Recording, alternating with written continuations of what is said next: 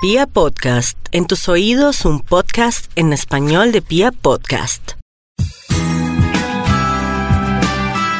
Amigos de Literata, amantes de los libros, soy Angie Reyes y hoy estoy aquí y ahora, feliz, porque estoy rodeada de poesía y de poetas. Domingo Atrasado es una editorial que yo llevo en el alma y en el corazón. Y tengo al director y al creador de esta editorial, y él está lanzando una nueva colección que se llama Respirando el Verano, que va a ser el tema de nuestro programa de hoy.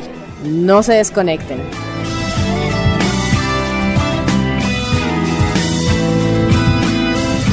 Bueno, está conmigo Jaime Londoño. Él es el creador de Domingo Atrasado, entonces vamos a hablar de esta editorial que empezó en un parque hace muchísimos años, ¿recuerdas? En esa época no te llamabas Jaime, ¿cierto? Te llamabas Federico, Federico Cóndor. Sé que ustedes buscan y Federico Cóndor, Jaime Londoño, sí, son la misma persona. Sí, es verdad, no es un mito. Entonces cuéntanos cómo fue el origen de Domingo Atrasado. Hola Angie, ¿qué tal? Me alegra saludarte. Tú fuiste una de las fundadoras de esas sentadas en el parque de 6 a 12 de la noche, un domingo en el parque de Usaquén el 21 de junio de 1997 le propuse a unas niñas del Colegio La Candelaria, no, al revés. Las niñas me propusieron a mí que porque no seguíamos los talleres de poesía que yo les dictaba en el colegio y decidieron que organizar un grupo para sentarse a crear poesía. No era analizar, era escribir. Entonces la primera jornada fue el primero de junio y de ahí todos los domingos de 6 a 12 de la noche hasta que en el 2000 cambié de 3 a 6 de la tarde. El grupo que era de 40 se volvieron 10, 12 porque toda la gente tiene obligaciones, entonces dejaron de asistir. Y desde aquella época o ese grupo no tenía en un principio nombre, era un grupo de poesía. ¿Cómo surgió después este nombre de Domingo Atrasado que los que sabemos, sabemos por qué, pero vamos a contar, vamos a revelar ese secreto? Pues les organicé una antología de los poetas jóvenes, a las poetas jóvenes, y dijeron cómo se va a titular esa antología. Entonces yo les dije, sugieran nombres. Entonces una niña que se llama María Camila Escalante, que ahorita es economista, de tener su propia empresa, dijo, pues, domingo atrasado. Otro domingo atrasado se llamará la antología. Entonces dijeron, no, la palabra otro no funciona y quedó domingo atrasado. Y después cuando organizamos la editorial, ¿qué nombre le ponemos a la editorial? Ellas decidieron, pues domingo atrasado. ¿Por qué domingo atrasado?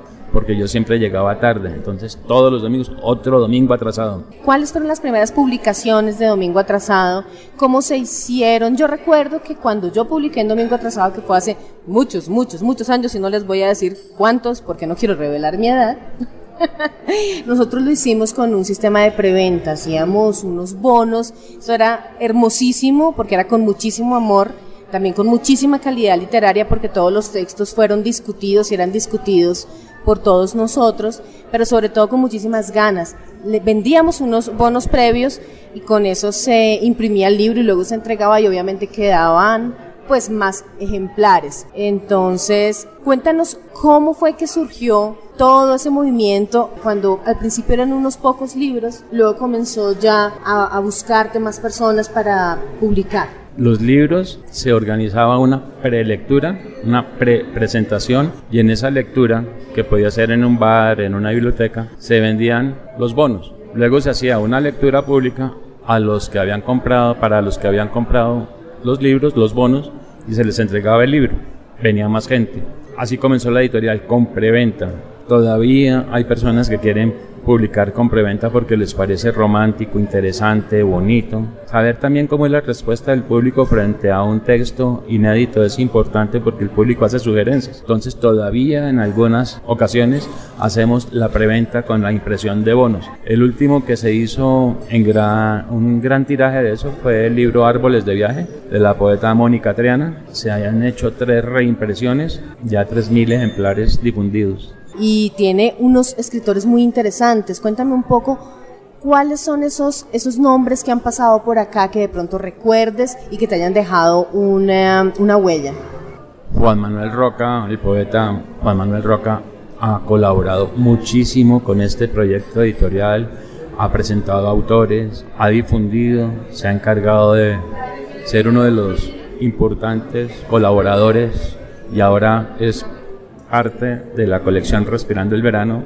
La idea es de él, junto con Santiago Mutis, han decidido crear esa colección. Se juntaron, nos juntamos a esa idea otros ocho personajes. Entonces somos nueve Respirando el Verano. Y no, pues todos los autores me han dejado muy marcado porque cada libro fue una vida, como el tuyo, Angie.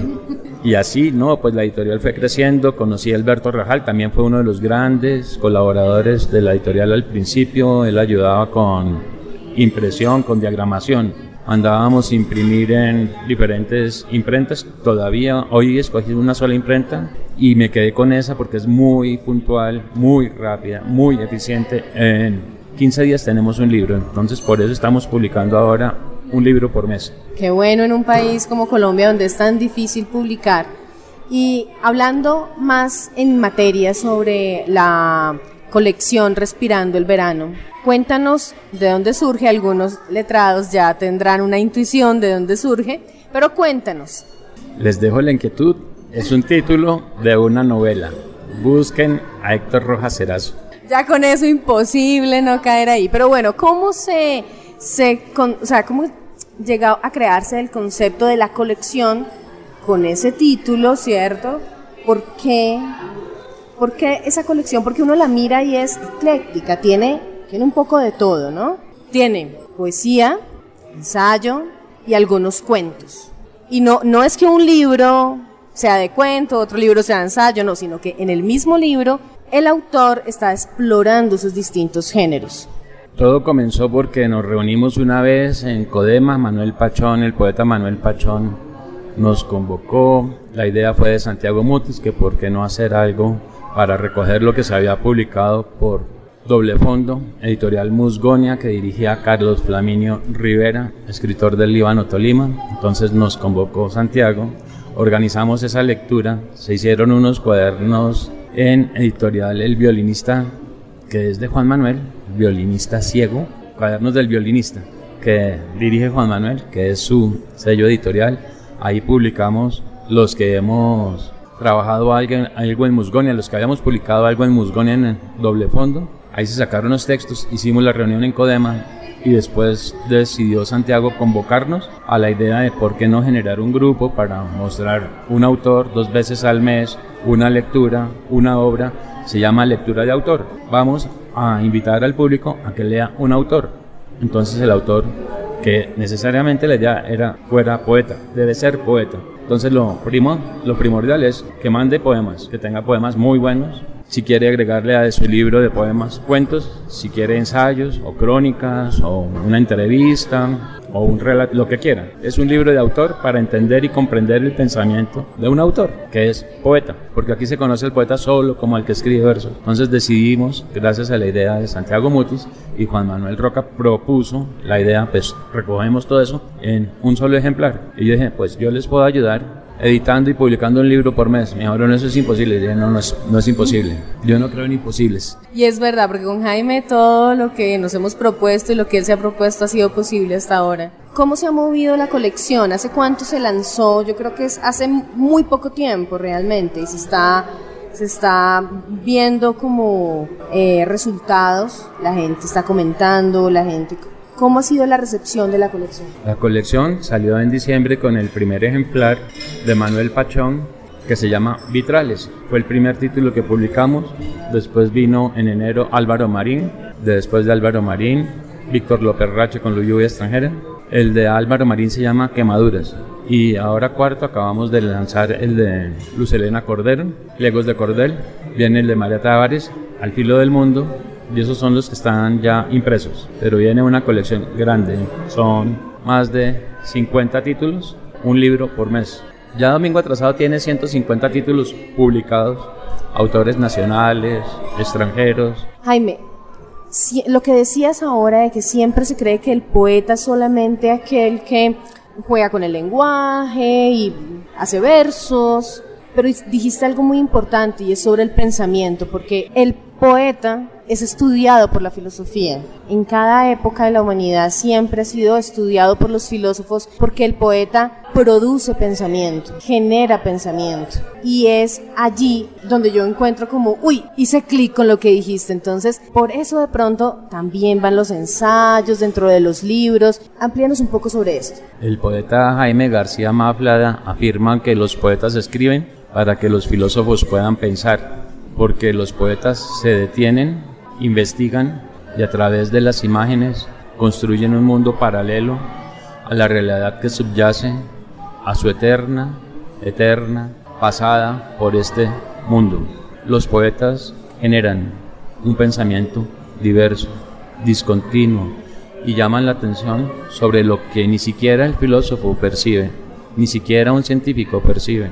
De hecho fue un poema, un poeta quien descubrió el hueso intermaxilar. Ese poeta se llamaba Goethe, dijo, los simios y los hombres deben parecerse porque debe haber un hueso que los identifique y debe estar en el maxilar, en alguna imaginación y definitivamente, efectivamente, el hueso intermaxilar es el que nos conecta y nos podemos afirmar que somos descendientes de los monos. El poema, el poeta, es quien el trasiega, es el que verdaderamente mira haz en vez, pero sobre todo la sabia de cada situación, de cada existencia, de cada mundo, y lo trasvasa al papel como en una película imaginaria. Quien sabe leer a un poeta sabe leer la otra existencia.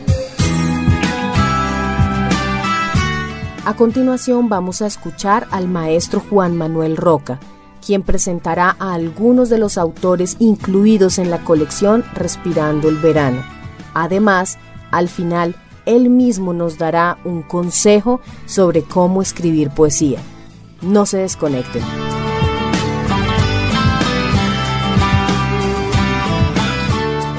Bueno, lo primero agradecer de la presencia de todos ustedes. Estamos muy complacidos, jubilosos de presentar en la feria esta colección de poesía, que no es privativamente poesía, porque también contempla la publicación en el mismo volumen de ensayos y, cuentos, o de semblanzas, o de crónicas.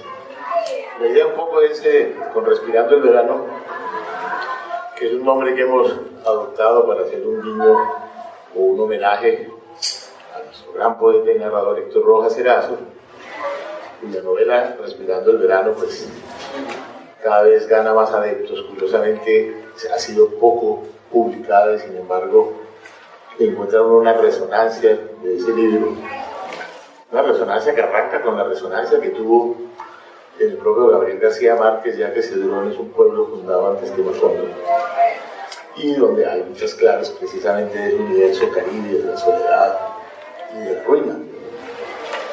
Y pensamos precisamente reunir los tres géneros, llamémoslo así, más eh, descuidados o desatendidos por los sellos comerciales editoriales, los sellos editoriales comerciales, que casi que privilegian como buen país del monocultivo a la novela y nada más. Si uno a mirar por un espejo retrovisor el camino de la cuentística en Colombia, de la poesía y del ensayo, pues se encuentra que realmente es mucho más notable que la tradición novelística. Así que nos empeñamos en que darle cabida a esto, eh, a estos géneros. Humildemente son unos libros hechos con mucho amor, con mucho esfuerzo de la editorial Domingo Atrasado y por supuesto de su director eh, Jaime Londoño. Y eh, nos hemos reunido un grupo de amigos que estamos empecinados en que esta colección se vuelva una colección que tenga un arraigo, a pesar de, las, de los tirajes que van siendo inicialmente de 200 ejemplares, pero que hemos contado con la suerte de que se hayan ido agotando y poder editar otros. Generalmente se agota primero uno que el libro, pero entonces es un verdadero milagro que esto no ocurra. Hasta ahora hemos publicado cuatro libros y uno que está en camino, que está en prensa, que debería haber estado hoy, pero estará mañana o pasado, eh, que es el libro de, María Tavares. El primer libro que publicamos fue en orden, eh, ¿cuál fue? el de Manuel Pachón.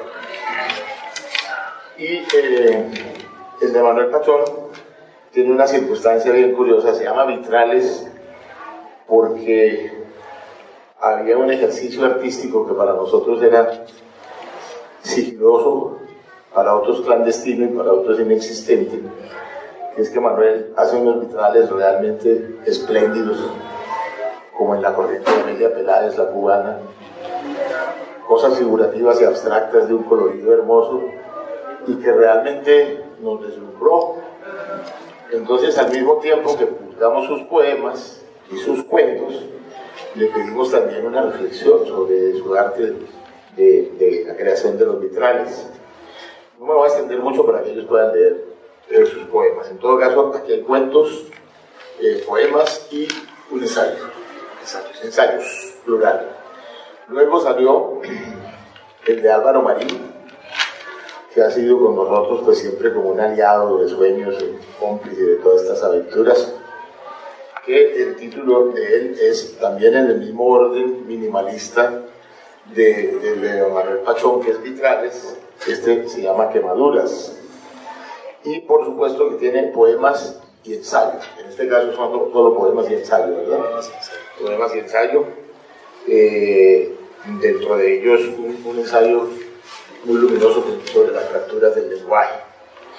Luego viene el libro de Víctor López Rache, que tiene un título para mí excelente, es Lluvia extranjera, eh, y que también contempla poemas, cuentos y una conferencia, una conferencia eh, que dictó en algún lugar que no recuerdo en este momento, en la Universidad de Tolima, y, y que realmente también nos muestra la, digamos, la diversidad, eh, la capacidad de desdoblamiento de un género a otro que hay en Víctor, porque considero que en las tres áreas que están contempladas en su libro hay un virtuosismo, hay un cuidado enorme del lenguaje, una preocupación porque qué decir cómo hacerlos tienen junta realmente es un libro también Luego vino, eh, es el más reciente, ¿no? Sí, es el, que más recientemente ha salido, eh, el, libro Pliegos de Cordel, que tiene también ese, título tan sugestivo y, que, en sus palabras pues tiene que ver eh, realmente con esa literatura que se llamaba de Cordel. Eh, y son poemas y unos pliegos sueltos, por eso pues, tal vez le da el título, que son textos muy bellos sobre Ida, eh, sobre Ida Vitale y Caguabata, por ejemplo, que realmente son muy esclarecedores, claro que casi que es una epifanía encontrarse cosas que uno ha leído y ha pasado un poco de largo por ellas de una manera tan pormenorizada, tan rigurosa y a la vez Y por último, el libro que viene en camino, es un donato a punto de dejar de serlo, de María Tavares, que son poemas y eh, una, eh, cinco cuentos, cinco cuentos. No estoy muy seguro si ya han sido publicados los cuentos, creo que no, solamente uno. Los otros tienen el, carácter, tenían el carácter de inédito y un ensayo que se llama El Invisible. No alargo más el chico para que podamos escucharlos. Van a, escuchar, a leer pensamos para más práctico en el orden del libro. ¿Sí? La aparición del libro. Ah, bueno, en el orden de la aparición del libro. ah, no, pues. Así. no me los quito. Eh, entonces primero de su libro Vitrales, Manuel Pachón. Con ustedes, Manuel Pachón, van a leer cada uno tres poemas. Ellos dicen que no tienen sobreactuarse, pero de pronto nosotros sí queremos que se sobreactúe y ya veremos. Aviso al asesino. No es necesario matar nada, todo se muere solo. Solo hace falta esperar para ver cómo se destiñe la piel de las cosas. El sol, con su voz amarilla, susurra sobre el bosque el canto de la destrucción. Dice de hojas que se caen y se pudren, de viejos árboles que se desploman cortados por el hacha del tiempo. Es así como un día hallamos una armadura en el fondo del río y en su interior un cuerpo humano con su historia de amor, pero el corazón y los músculos ya no están, fueron devorados por el agua y los siglos. Solo los huesos y el relicario tardarán un poco más en desaparecer. Los enemigos, los amigos, los conocidos y los por conocer, todos caerán rápida o lentamente, abatidos por las balas invisibles del reloj. Si tuvieras la vida suficiente, verías caer New York, morir de sed la catarata, fundirse el hielo ártico, la vecina partir en su abrigo de cedro. Se cree que renacerán las hojas, habrá nuevos amores con corazón y sangre palpitante. Se elevarán otras ciudades colosales, tal vez del otro lado de la luna. Otra porción de agua caerá por otro precipicio y un mar de hielo se volverá a esculpir se hará mujer la niña de la casa de al lado, pero tú ya no estarás aquí para verlo. Te habrás ido entre hojas podridas, colores desteñidos y apagados susurros de la canción de la vida. Es inútil matar como es inútil suicidarse. Todos se mueren solos, todo se muere solo. Viene la lectura de poemas de Álvaro.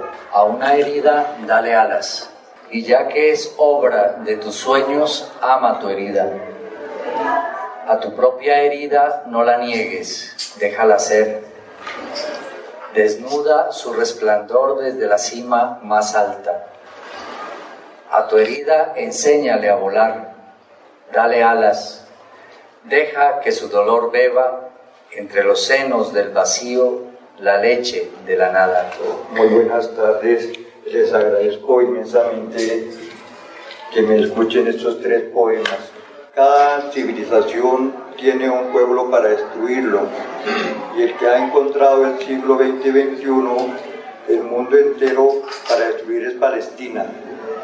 Este poema se titula No basta gritar Palestina.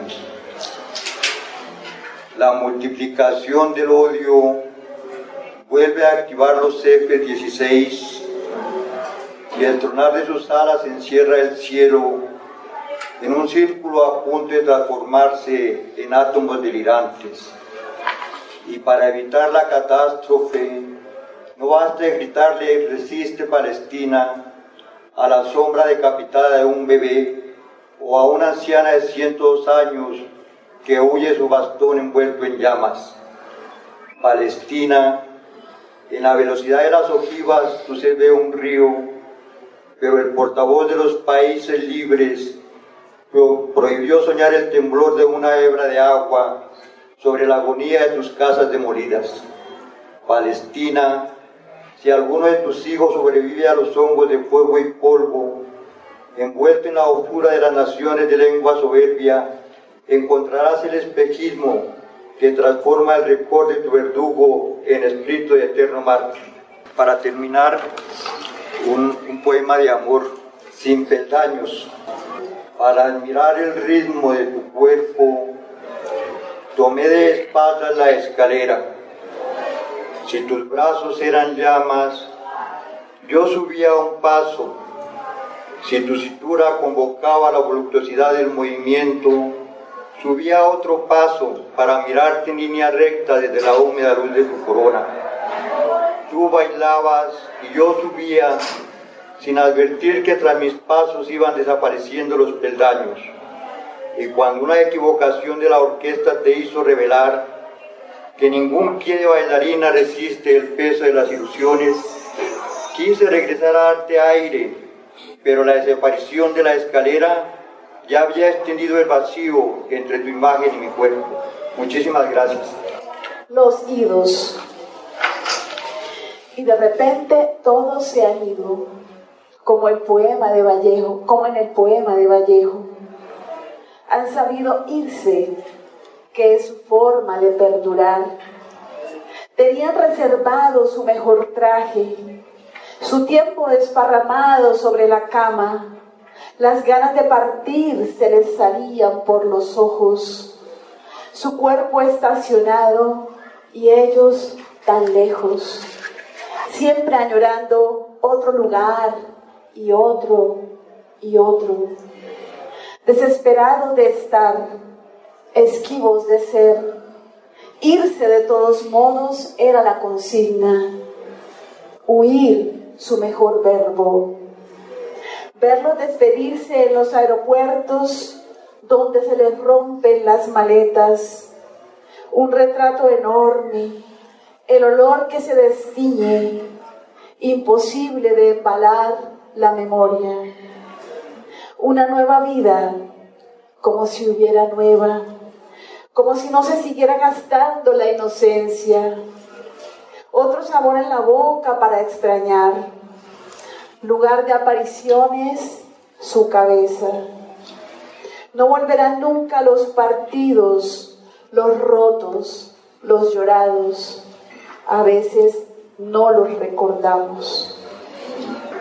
La aguja, cuando lo liberaron, el teniente escondía entre sus botas los bordados que había hecho durante 5.141 días, con esos hilos rasgados con parsimonia, a inútiles prendas donde dormían los colores.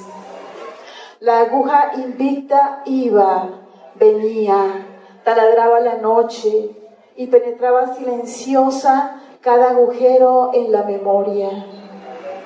La gloria punzante de su brillo, su tensa caligrafía, si cabe el artilugio de bordar los pensamientos. La angustia de ser hilo y estar a punto de romperse el teniente perdió su boca, hundió sus ojos en la tierra, fue rana, tapir, cien pies, chamizo, cadena. Solo la aguja compuso las palabras, tejió el tiempo vencido, el remoto, el sueño. Solo la aguja como única dueña de sus manos. Allí entre sus botas, ahora en libertad, pensó y no lo dijo, guardaba el miedo de perder una aguja. ¿Cómo decirlo? ¿Cómo gritarlo? Su más noble arma en la batalla. este poema eh, forma parte de un poema grande, es un fragmento pequeño que se llama Sinfonía de mi sangre nacerán pájaros. Entonces dice, asesinada la otra vida, ahora es menos que humo, es no materia, es nada. Lloraron sangre los muebles, los ojos no los vieron, pero también lloraron la pérdida de los animales, los amaneceres, los lagos, los caminos. No hubo más remedio que ser uno, uno mismo y ser verdugo. Asesinada la cama, la cocina, el jardín, asesinado el cuerpo ligero de nube cuando baja aquí a la tierra, hoy habita en otra dimensión. No es de humanos penetrar en ese tiempo del pasado, no es de humanos caminar despiertos el espacio de los sueños. Asesinada la otra vida, ahora es menos que humo, es no materia, es nada. Yo voy a empezar con una pregunta ya que tengo la posibilidad de estar cerca al, maestro Juan Manuel Roca. Si de pronto nos regala a todo el auditorio un consejo para la escritura y que podamos nosotros eh, eh, pues, continuar respirando el verano y de pronto pensando en que la misma escritura nos libere un poquito de esos riesgos que hay a veces en que podemos caer para respirar en invierno. Muchas gracias. La verdad, yo el único consejo que tengo, me van a perdonar que sea tan pobre conceptualmente, es no recibir ningún consejo. Me parece que la poesía es una forma de traducción de uno mismo que cuando ocurre quizá logra traducir a los demás. Ya es suficiente como programa antes de crearse como un prontuario de asuntos a cumplir.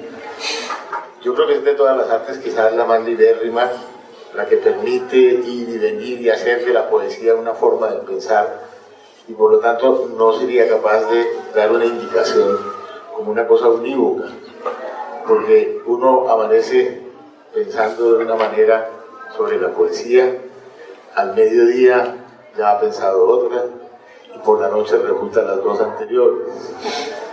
Eso sería lo que yo tendría para decir y más bien, eso sí, que me parece que como la poesía es una forma de pensar, esa eh, eh, eh, requiere de una reflexión para que no sea un lenguaje privativamente sonoro, privativamente estetizante, que cada uno tiene su propia búsqueda y en esa búsqueda es precisamente donde ocurren los hallazgos. Están allá mostrando como en un partido de fútbol que faltan 10 minutos. Entonces, bienvenidas otras preguntas, o si fuera posible un poema breve de cada uno, no lo sé, tendría que ser un haiku o en su defecto un telegrama.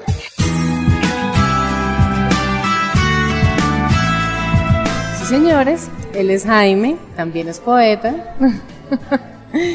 y ahora sí, quiero que para terminar nos invites, por favor, a visitar la página web de la editorial y las redes sociales para que las personas que quieran acercarse a la poesía y que quieran conocer más a fondo y por supuesto adquirir los libros de esta colección que debe estar en la biblioteca de todos los colombianos puedan acceder a ella. La página de la editorial es www.domingoatrasado.com.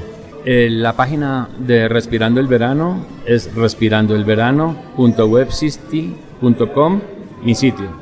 Pueden escribirnos a respirandoelverano 2018 arroba gmail.com. En la página de la editorial también están las otras direcciones. También pueden contactarse conmigo si les interesa. Ahí están los teléfonos 311-479-7241. En Facebook www.facebook.com slash respirando el verano. Listo. Muchas gracias. Un abrazo de poeta a poeta. I like a bed that's really firm. I need something a little softer than that. Rest easy. With the Sleep Number 360 smart bed, you can both adjust your comfort with your sleep number setting. Can it really help me fall asleep faster? Yes, by gently warming your feet. Okay, but can it help keep us asleep? It senses your movements and automatically adjusts to keep you effortlessly comfortable. Sleep Number, proven quality sleep is life-changing sleep. And now all beds are on sale. Save 50% on the Sleep Number 360 limited edition smart bed. Plus special financing on all smart beds. Ends Monday. To learn more, go to sleepnumber.com. Special financing subject to credit approval. Minimum monthly payments required. See store for details.